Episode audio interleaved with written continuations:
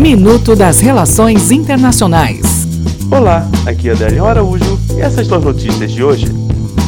Mercosul. O Mercosul aprovou nesta quinta-feira, durante o encontro da cúpula do bloco, um acordo para autorizar que os quatro países aumentem a cota para a compra de turistas em viagens pelo Mercosul, para até mil dólares por pessoa, o que irá permitir ao Brasil fazer esse ajuste nos próximos dias.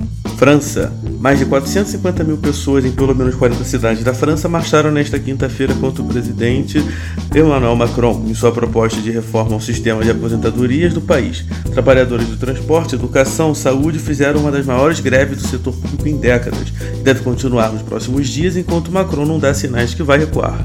Migrantes irregulares. O naufrágio de um barco na costa mauritânia, na África, deixou 58 migrantes mortos, anunciou a Organização Internacional para as Migrações nesta quinta-feira. Mais de 80 passageiros conseguiram nadar até a costa.